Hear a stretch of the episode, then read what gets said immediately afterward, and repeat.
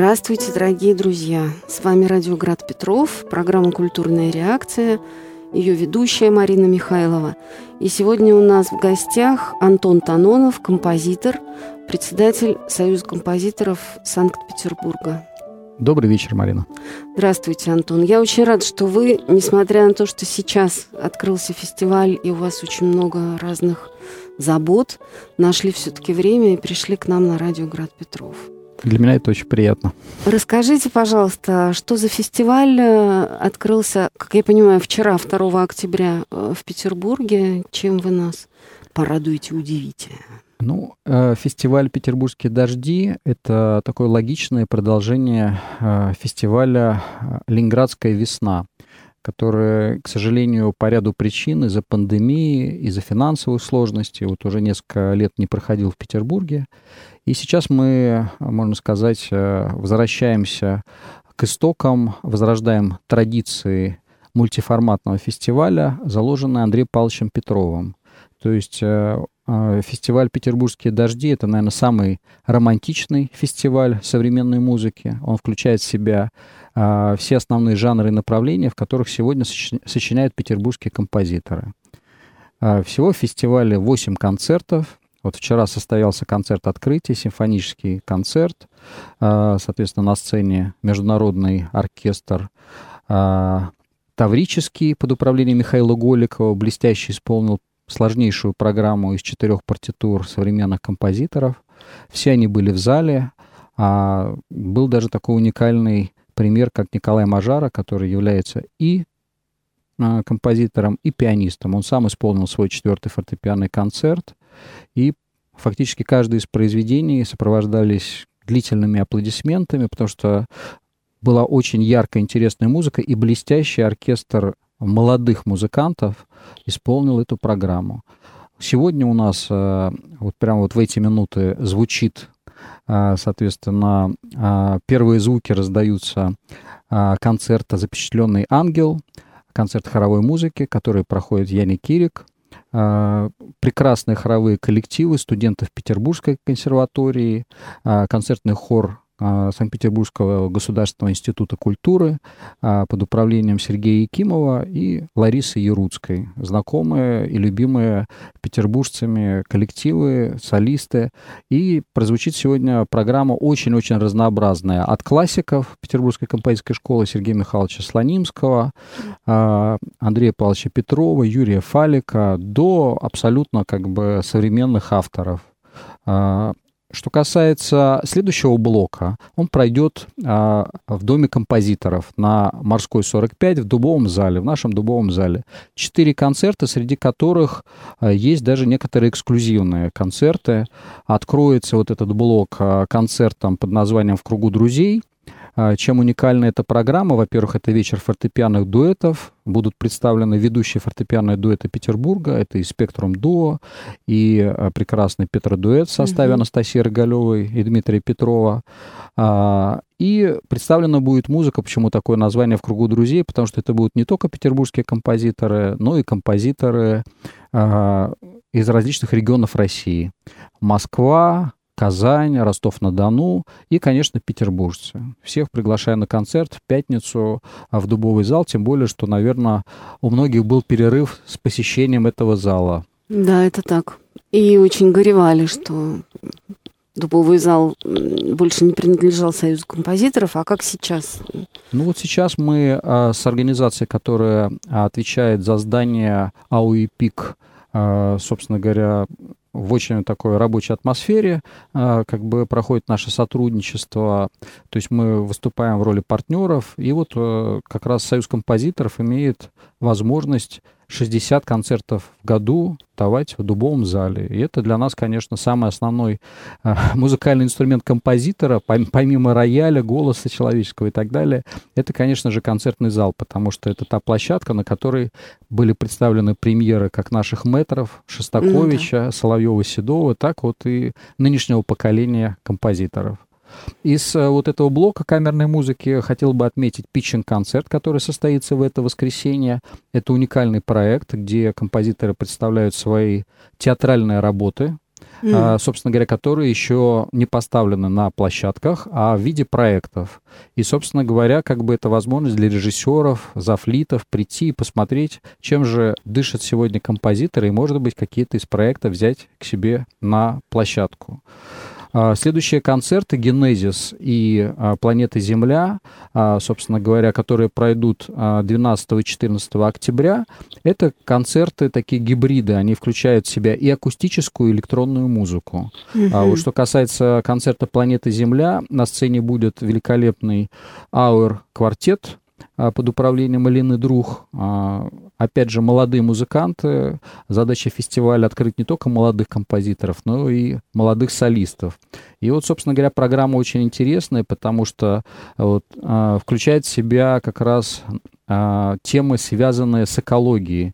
И вот как раз интересно наблюдать, что же волнует сегодня молодых музыкантов. Я только вот назову название каких-то из произведений. Там, допустим, Светлана Лаврова «Звездная пыль», а, Екатерина Иванова-Блинова, Ироним Босх, «Третий день творения», Георгий Федоров, «Коренная песня», а, Ян Цзиньпэнь, «Космическая станция», Анжелика Габибова, «Раздельный сбор». Ну, это угу. речь идет о, о мусоре. Ну вот, «Тихий океан», а, Василия Михеенко, у меня прозвучит произведение «Сон о подводной лодке» для струнного квартета электроники. То есть темы самые разнообразные. А, соответственно, 16 октября у нас прозвучит э, в концертном зале Екатеринского собрания а, концертная программа «Русская карусель». Собственно говоря, это великолепный оркестр русских народных инструментов, Государственный русский концертный оркестр под управлением заслуженного деятеля искусств России Владимира Попова а, прозвучит программа «Премьер петербургских композиторов музыки для Русского народного оркестра». И как завершение фестиваля 17 октября всех приглашаем в Театр ЛДМ «Новая сцена» на программу «Золотые хиты петербургских композиторов», которая будет включать в себя эстрадные шлягеры, саундтреки, а, композиции из мюзиклов, то есть мультижанровый концерт, эстрадно-симфонический оркестр а, таврический под управлением Дмитрия Ноздрачева и все звезды мюзиклов, то есть и Антон Авдеев, и Георгий Новицкий, и Евдокия Малевская, и Манана Гагетидзе, все наши ведущие артисты, которые имеют богатую и творческую биографию, и очень большую аудиторию, как раз приглашают вас а, к нам на фестиваль, на концерт закрытия. Вот такая вот разнообразная программа очень разнообразная. И я так понимаю, что есть сайт фестиваля, угу. да, то есть можно набрать в интернете да. просто петербургские дожди. Да и можно будет узнать, где, на какой площадке, что именно да, и, в, и ВКонтакте, и у нас на сайте composerspb.ru. Угу. И билеты тоже там прям можно купить электронно. Да, да и... и что касается концертов в Союзе композиторов, в Дубовом зале вот этот блок, это общедоступные концерты, они бесплатные, вот эти четыре концерта, мы всех приглашаем в гости. Красота. Люблю бесплатные концерты. Хорошо. Я хотела вот о чем расспросить. А, скажите мне, пожалуйста, вот это название «Петербургские дожди». Оно ведь очень какое-то нежное и точное. Это вы придумали или кто-то из ваших друзей? Откуда оно взялось вообще? А, я а, привык э, обращаться собственно говоря, коллективному разуму, так как я представляю организацию «Союз композиторов», включая в себя более 200 музыковедов и композиторов Петербурга.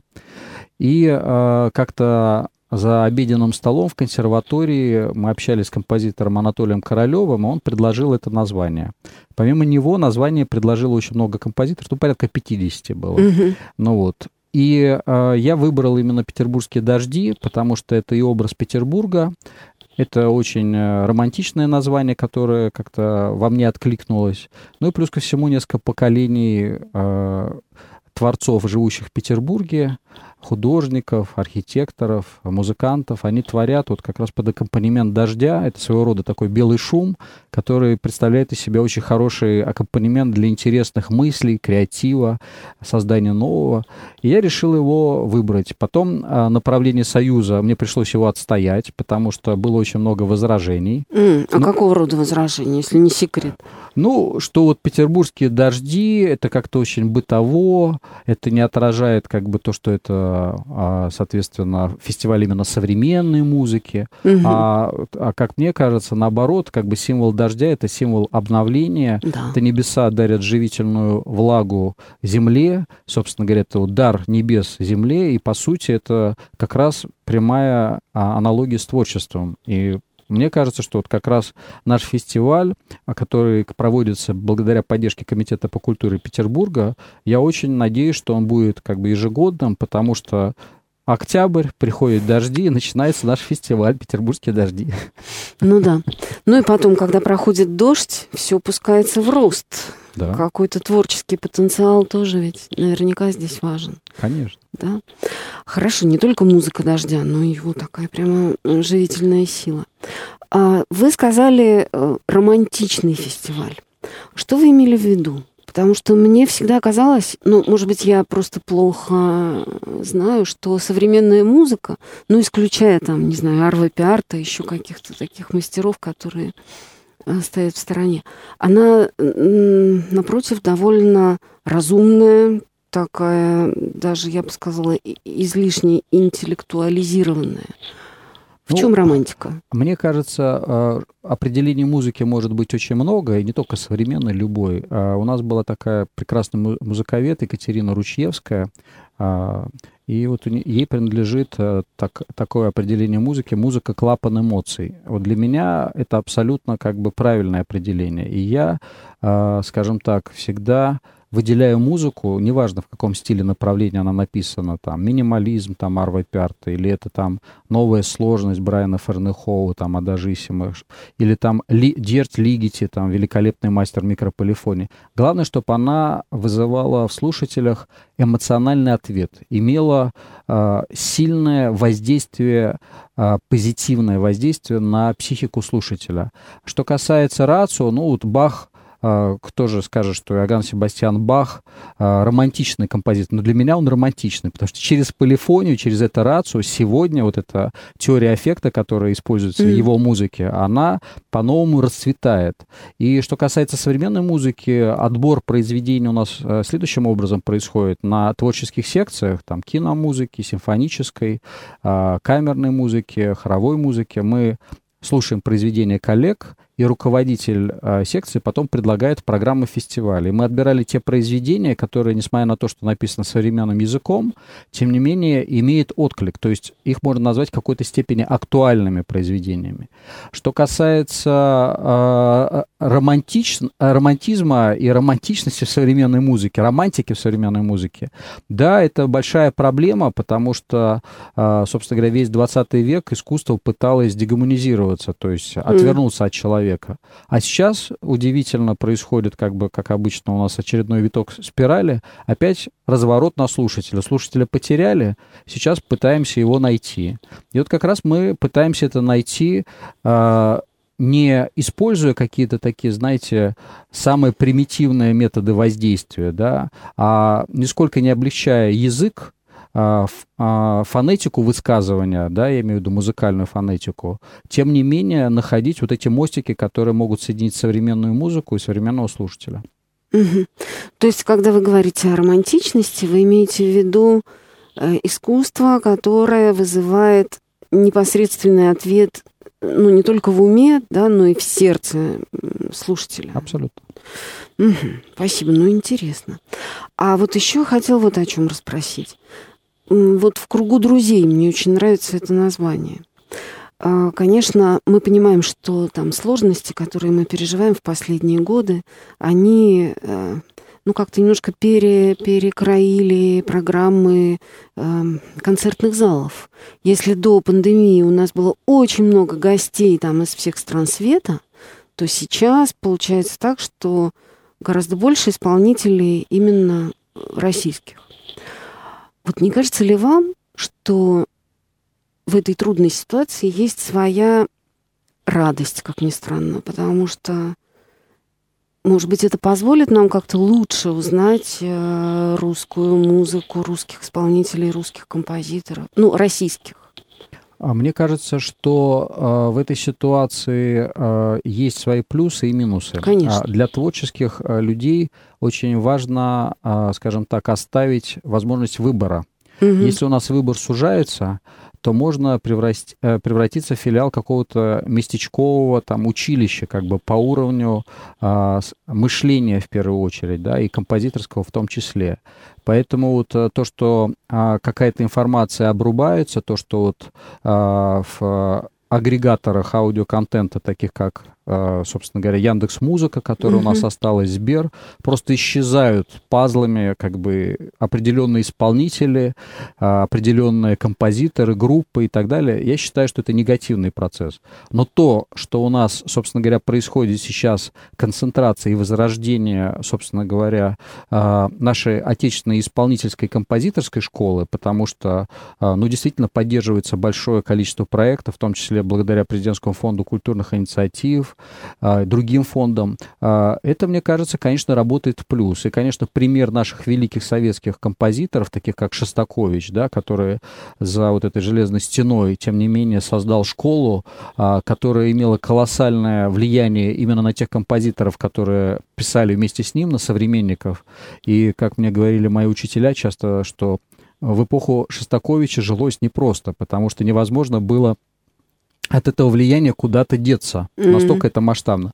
Но, с другой стороны, эта железная стена а, сберегла композиторов Европы и Америки от влияния Шостаковича да, и то, что вот хлынул поток а, музыки из-за рубежа где-то вот конец 80-х, 90-е годы, это, с одной стороны, очень позитивно было, а, все-таки композиторы должны слышать, что пишут коллеги. Все слышат, да? да? Свободно выбирать, что им слушать, да. конечно. Но, с другой стороны, насколько я знаю, может быть, я заблуждаюсь, просто а, многие государства, они вкладывались в а, экспорт своей музыкальной культуры, и не только музыкальной, да, и это серьезное вложение финансовое, интеллектуальное. И поэтому действительно фестивали современной музыки где-то вот там 60-70% это того, что писалось в Европе, mm-hmm. в Америке и так далее. Ну вот, а у нас на экспорт то, что писалось у нас в 90-е годы, вот в нулевые годы, то, что пишется сейчас, мы, мне кажется, делаем для этого очень мало. А очень важно нашу культуру собственно говоря, музыкальную, а, не только взращивать, соответственно, в месте, где мы находимся, а делиться с ней со всем миром. И мне кажется, нужно разрабатывать инструменты и технологии, а, которые позволили бы, собственно говоря, влиять на наших коллег за рубежом. И это вот тоже часть вызовов нашего времени. Mm, спасибо. Скажите мне, пожалуйста, а мы можем что-то послушать? Я знаю, что вы принесли с собой музыку кое-какую. Да, я хотел бы а, представить а, вторую часть а, своего скрипичного концерта для скрипки и камерного оркестра. Это в исполнении а, блестящей скрипачки Юлии Рубиной а, Новосибирский камерный оркестр. Это вот а, исполнялось в прошлом году на фестивале «Мартовский кот» в Новосибирске. И в течение обстоятельств, являясь петербургским композитором, тем не менее, первый авторский вечер у меня прошел в Новосибирске. Так что я представляю вот эту вторую часть «Встреча с незнакомцем».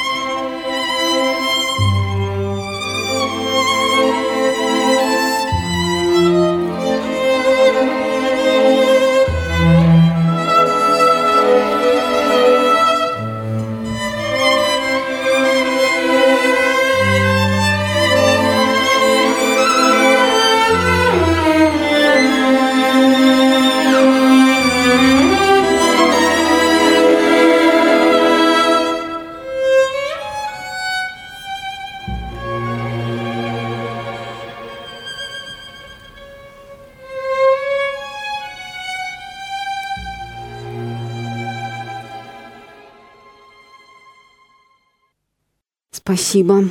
Антон, давайте мы вернемся все-таки вот к какой-то проблематике фестиваля.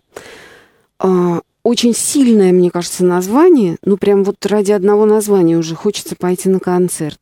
Генезис планета Земля. Угу. Потому что, ну, во-первых, Генезис это же сразу книга бытия, да, угу. книга происхождения, она же так и называется по-латински. Угу. И мне кажется, что музыка, как искусство, она всегда обращается к каким-то глубочайшим вещам, то есть к каким-то прямо основаниям. Ну, вот мы знаем там, что мир сотворен словом, но это слово, оно было не просто произнесено, а оно было пропето, да, оно было музыкально произнесено. Ну и там не мне вам рассказывать, что Пифагор, он считал, что музыка, математика и астрономия это вообще одно. То есть музыка это какое-то удивительное искусство, которое самым прямым образом имеет дело с основаниями мира.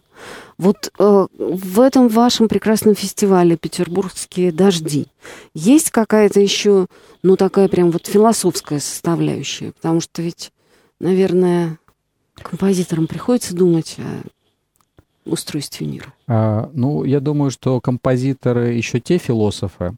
А, ну, а, потому что вся у настоящего композитора вся философия заключена в музыке. Как только он начинает по этому поводу философствовать, а это стало очень модным в 20-21 веке, каждый пытается подвести философский фундамент под свою музыкальную концепцию и тем самым оправдаться.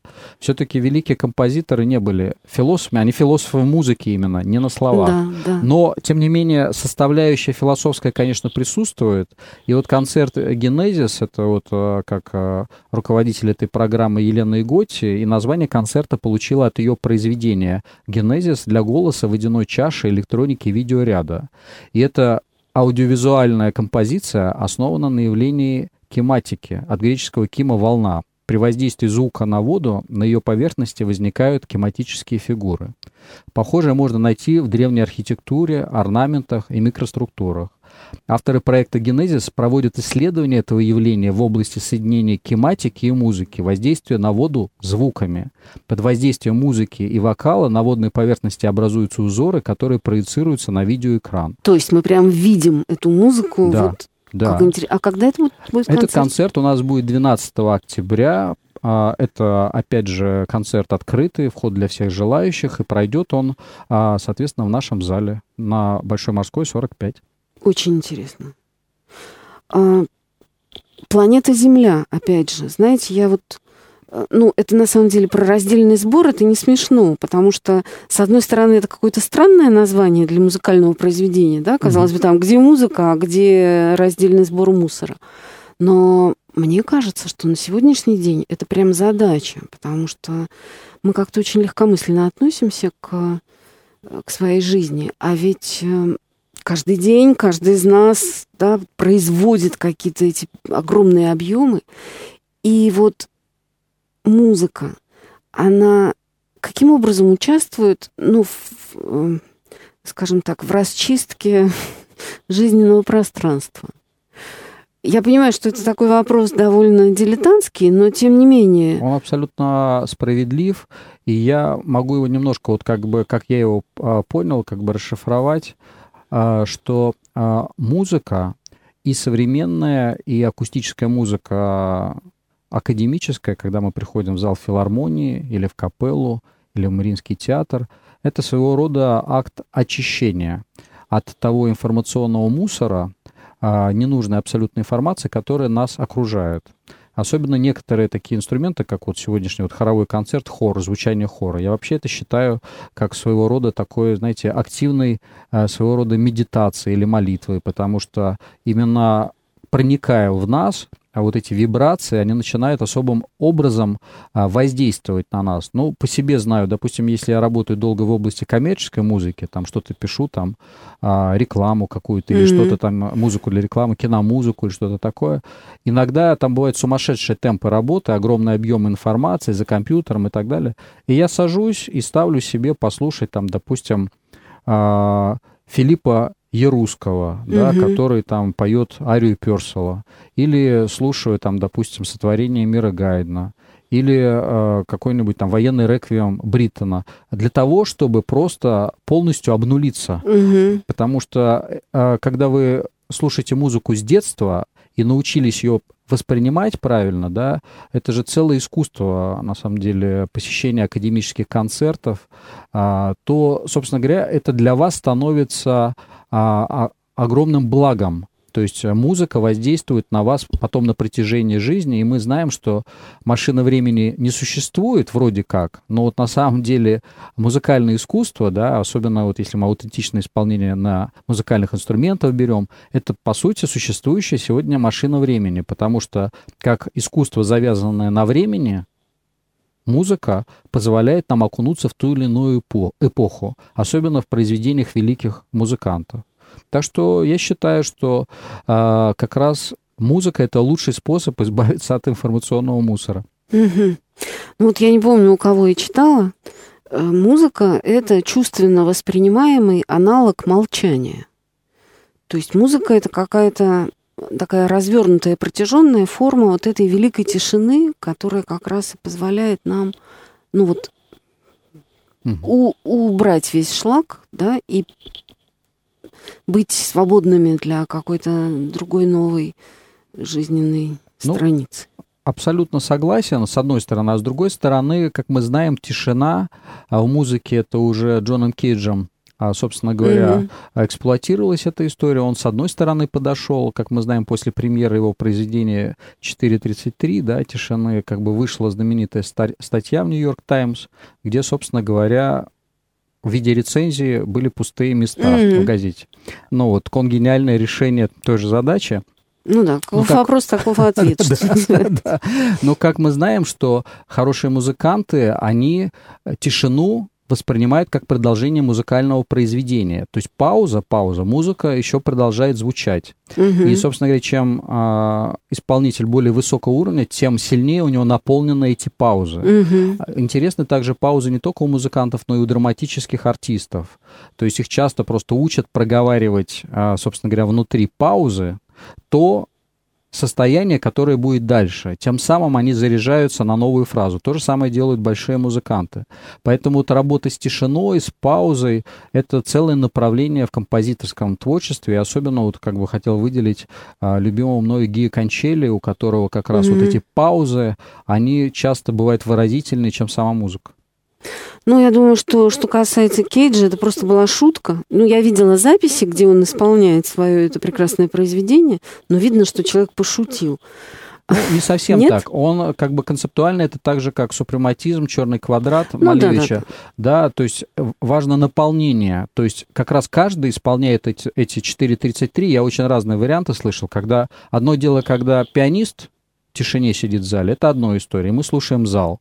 А другое дело, когда у вас open air, оркестр 5000 человек, сидит открытая площадка как бы, и все жуют бутерброды, общаются и так далее, и тоже исполняют произведение 4.33. То есть это именно философия а, внутри музыки, то есть как мы наполняем вот эти 4.33 своей жизни. Поэтому mm. тут очень интересный подход, но это, как говорится, стреляет один раз. А дальше уже эту идею развивать достаточно сложно. Согласна. Ну, то есть тогда уже нужно быть композитором уровня кончели для угу. того, чтобы вот с этими, содержательно, да, с этими паузами работать. Так, хорошо. У меня на самом деле очень много вопросов, но вот следующий вопрос вот какой. А, был упомянут э, Иероним Босх. А вот э, все-таки Петербург – это город ну, великого изобразительного искусства. Да? Во-первых, сам город – это какая-то невероятная красота. Кроме того, ну, крупнейшие собрания мирового и русского искусства у нас находятся и так далее, и так далее. А представляете ли вы себе, вот как развитие фестиваля, это же будет ежегодный фестиваль, Надеюсь, я так понимаю, да? да? Какую-нибудь такую вот э, линию, ветку – жив... ну, изобразительное искусство и музыка. Ведь здесь же тоже можно какие-то удивительные вещи собирать и какие-то проекты делать, там, не знаю, концерты устраивать. А, это на самом деле очень действенная идея, и, конечно, самое гениальное ее воплощение — это картинки с выставки Мусорского Да-да-да. и конгениальная, собственно говоря, оркестровка Мариса Равеля а, этого произведения. А, и в концертах у нас есть такой фестиваль «Земля детей», который стартует сразу же после петербургских дождей. Там очень часто как раз проводятся концерты. Вот дети, соответственно, вдохновились картинами а, художников петербургских, uh-huh, uh-huh. и они пишут на это музыку. То есть это взаимодействие очень, на самом деле, как бы интересно наблюдать, и каждый раз реакция разная. А вот, э, собственно говоря, в конце месяца будет фестиваль Международной недели консерватории, консерватория петербургская проводит, и там всегда есть один эксклюзивный такой концерт, экспериментальный. И вот э, будет концерт э, как раз в конце октября, кажется, 29 числа, а, в атриуме Эрмитажа, и он будет как раз посвящен Петербургу, а, произведениям музыкальным, которые посвящены Петербургу, и, а, собственно говоря, взаимодействию музыки и картин, которые, собственно говоря, нарисовал искусственный интеллект. То есть, собственно говоря, будет 3-4 варианта, разные алгоритмы, нарисованные по мотивам темы произведения, Угу. И далее дискуссия с публикой по поводу того, есть ли это взаимодействие или нет, чувствуют они его или нет. Как интересно. То есть это прям такой концерт-семинар, э, можно сказать. По да? сути, да. да. Угу. Очень здорово. 29-го, да, вы говорите? Угу. Ну, опять же, можно посмотреть все это на сайте консерватории. Теперь уже да. Петербургской консерватории. Да, это вот будет фестиваль Международной недели консерватории, как бы один из наших э, самых ярких э, фестивалей, который собирает обычно исполнителей со всей России, со всех стран мира. Но сегодня, в сегодняшней ситуации, как бы мы чаще общаемся зато с нашими коллегами из разных регионов. Да, это тоже благо. А, Антон, можем еще послушать э, какой-нибудь фрагмент музыки? Да, я хотел бы а, поставить, послушать а, адажу из а, своего фортепианного концерта исполнитель Николай Юрьевич Мажара. А, запись а, это симфонический оркестр Петербургской консерватории, а дирижирует наш ректор а, Алексей Николаевич Васильев. Премьера мировая состоялась прошлой осенью, и этот фортепианный концерт, он посвящен, собственно говоря, сегодняшнему дню, но, тем не менее, во второй части, которую вы будете слышать, как бы та мелодия, которая сочинена, вы можете подсознательно почувствовать что-то знакомое. В основе лежат а, строчки птицы смерти в зените стоят, кто идет выручать Ленинград. И вот когда играют вот эти ноты Николай Юрьевич Мажара, вы можете фактически пропеть эту мелодию.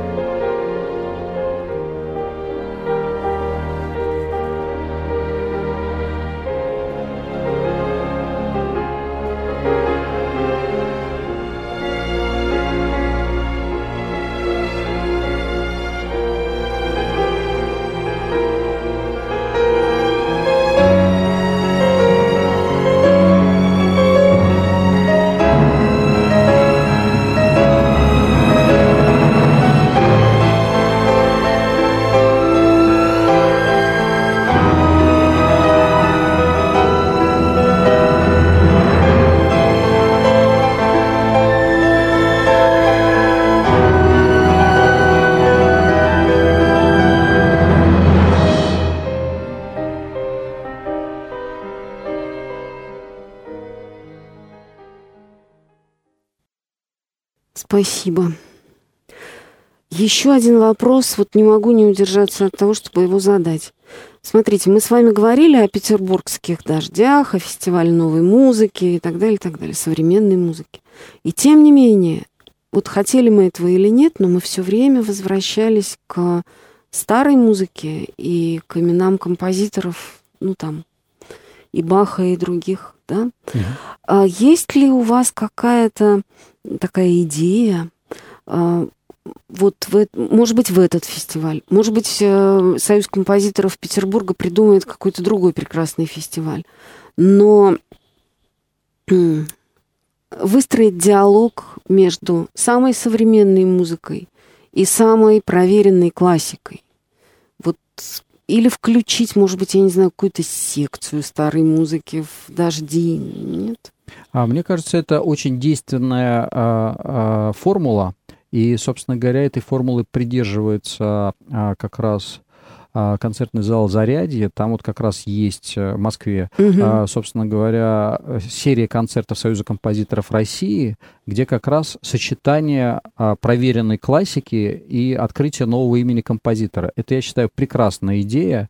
Мы, конечно, обязательно к ней придем, но здесь вот а, весь вопрос как бы организационный, финансирования, потому что а, нужны исполнители топ-уровня для того, чтобы, понимаете, классика, как говорится, испортить сложно, но можно, ну, даже гениальную музыку, но очень сложно испортить, да. И часто, когда там, допустим, исполняется, там, допустим, симфония Малера, огромное количество репетиций, там, четвертая симфония Малера, все все понимают. А приходишь на репетиции, собственно говоря, современной музыки, сыграли два раза, и вроде все хорошо.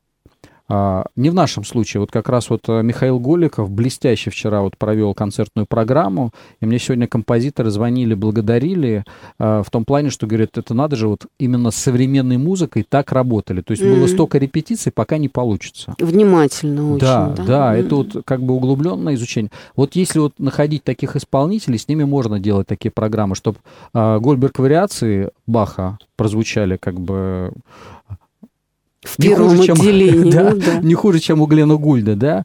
А с другой стороны, там, допустим, а, прелюдии и фуги Сергея Михайловича Слонимского, как бы во втором отделении, угу. прозвучали ничуть не менее блестяще, как бы, да. Выразительно. Да, и так, такие программы, конечно, они востребованы у публики, но тут вот мы отталкиваемся от наших друзей-исполнителей. Будет предложение, мы всегда за. Угу.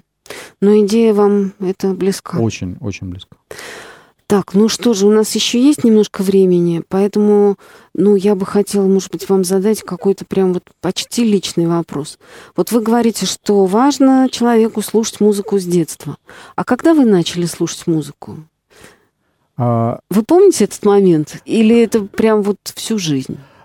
Насколько я помню, у меня э, семья не музыкантов, но э, папа очень любил э, как бы слушать музыку, учился в музыкальной школе, и он привил э, во мне любовь э, к посещению концертов.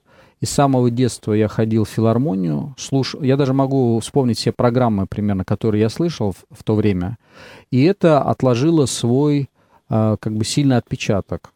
А, собственно говоря, тем более я заканчивал школу десятилетку при а, mm-hmm. Ленинградской консерватории. У меня там в комнате в интернете, где я жил, там, собственно говоря, было написано Валерий Гаврилин на стене, как бы. То есть я жил в той же комнате, что и Валерий Гаврилин. Mm-hmm. Ну вот, и как бы э, мой роман с музыкой, он начался очень рано и до сих пор не прекращается. Поэтому для меня, собственно говоря, это естественное состояние, как бы. Но с другой стороны, я могу привести интересный пример, как-то получилось что несколько раз доводилось бывать в Америке, в Гарварде, в Бостоне, и там даже читать лекцию. И меня поразил там один из концертов, который нас пригласили. Там как раз в Бостоне есть зал, тоже с дубовыми панелями, очень похожий на зал наш дубовый на Москве 45. Mm-hmm. Прям вот сходство поразительное. Ну вот. И там играл, играли музыканты, помню, состав был там дуэт, трио, там, и очень прилично играли там, собственно говоря, много самой разной музыки, русской, немецкой, австрийской. И я подошел поздравить, все, и оказалось, что это не профессиональные музыканты, а это вот, значит, одно трио было, это медицинского факультета Гарварда, а дуэт это был юридического факультета, которые считаются одни из лучших в мире по подготовке, там суперпрофессионал. И для меня это, как бы, понимаете, показатель того, что э, эрудированный человек, который хочет жить полноценной жизнью, для него большое счастье и удовольствие, если он в свое время освоил музыкальный инструмент, и он может поговорить с другом не только как бы какими-то а, фразами, обсудить какой-то фильм, там какие-то вопросы обсудить, а может языком музыки пообщаться. То есть это, наверное, как бы огромное счастье и не для профессиональных музыкантов. Поэтому развитие любительского музицирования, я считаю, это колоссальный ресурс, который надо задействовать, использовать и развивать. Я совершенно согласна с вами. И как частный случай этого домашнего музицирования, вот я вспоминаю, что дома у моих родителей всегда пели за столом. Когда мы собирались на какие-нибудь праздники, то пели, очень красиво пели, там и русские песни, и романсы, и то, и все. И это было как-то так здорово. Даже человек, который не научен никакому инструменту, он может, ну, петь. Да, так это замечательно. И как раз вот э, то, что молодое поколение отформатировано соцсетями, постоянно смотрит вот, вот в экран, и вроде все знает, потому что там вроде как в кавычках все есть, mm-hmm. ответы на все вопросы. на самом деле далеко не так. А если вот э, молодого человека попросить спеть что-то вот э, как бы вот, ну вроде как э, музыка остается одним из самых таких востребованных средств коммуникации, и сегодня мы сталкиваемся сейчас тут на экзаменах, даже профессиональный композитор поступает, ну не можешь сыграть, ну ты спой хоть что-то. Не может. И Бедный. Зна... И, да, и знание, знание, как бы, оно как-то немножко происходит подмена понятий. То есть, как бы, человек говорит, да, я это слышал, у меня там, типа, есть вот э, в MP3 эм где-то хранится. Очень хорошо, в голове-то у тебя это а есть? в голове-то, к сожалению, этого нет. А это культура, которую нужно носить внутри себя. То есть, да. она должна где-то жить. То есть, можно ее забыть, но в нужный момент она абсолютно всегда вернется и подскажет. Спасибо. К сожалению, время наше подходит к концу, и поэтому я хочу вас, во-первых, поблагодарить за прекрасный разговор. Во-вторых, ну, поскольку еще не все вопросы заданы, выразить надежду, что вы еще придете к нам на радио Град Петров. И, дорогие слушатели, вот мы хотим пригласить вас на концерты фестиваля «Петербургские дожди», который открылся вчера и продлится до 16 октября.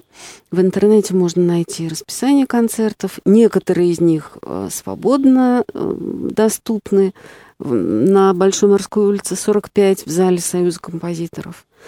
И у нас сегодня в гостях был композитор, председатель Союза композиторов Санкт-Петербурга Антон Танонов. Спасибо огромное за беседу. Всего Спасибо доброго. вам. Спасибо. Всего доброго, хорошего вечера, дорогие друзья.